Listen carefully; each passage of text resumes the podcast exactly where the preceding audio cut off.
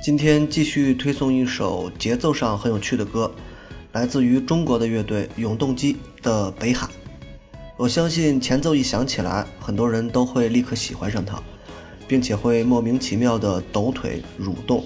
对，就是“蠕动”这个词。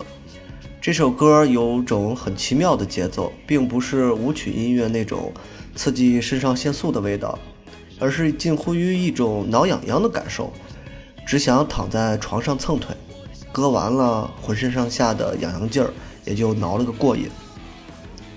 其实仔细听这首歌，你会发现，永动机的歌词能力也非常具有中国国画的特点，泼墨写意，几下子就把北海那种安静和北京的喧闹一下给描述了出来，让北京这座城市也带了点江南的意思。整体听下来，甚至有一点窦唯在《山河水》那个阶段的味道。不卑不亢，完全从中国传统国画中寻找灵感。一首歌就是一幅画，并且这幅画并没有采用国画的技艺去表现，而是用西洋画的画法去表达中国山水。包括现在这首的背景音乐名叫《十年之剑》，同样如此。吉他节奏部分非常有意思，整首歌的风格绝对不是中国本土的特点。但音乐描述的却又是不折不扣的中国，尤其是这支来自于北京的乐队，自然把北京作为了描述的重点。关于老北京的回忆，关于新北京的一些看法吧。桃花、杏花坡、智叟这三个词就会立刻让人联想到明朝文人画的画面。某种程度上，我会认为永动机乐队和西游乐队都有一定的异曲同工之妙。不过，永动机从乐队名字到曲风上会更加西化一点，而西游乐队则是更加本土化的特征。但不可否认，对于传统的探索，这是永动机的一个重要方向。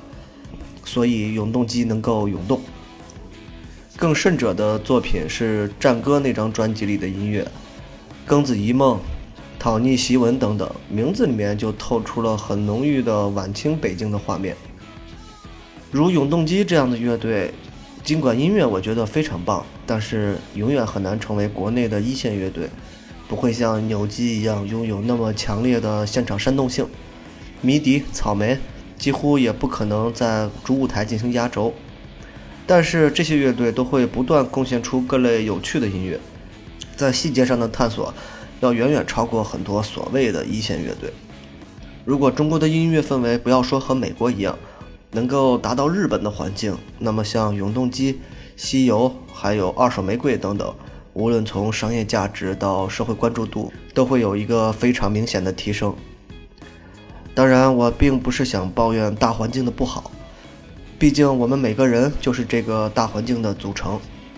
我只是希望这样的乐队、这样的音乐可以被更多的人听到，这些音乐人可以至少用音乐来养活自己。不一定要多么奢华的生活，但至少能够保证正常的生活状态。好了，今天的节目结束，开始听一听这首节奏很有趣的音乐吧。永动机乐队《北海》。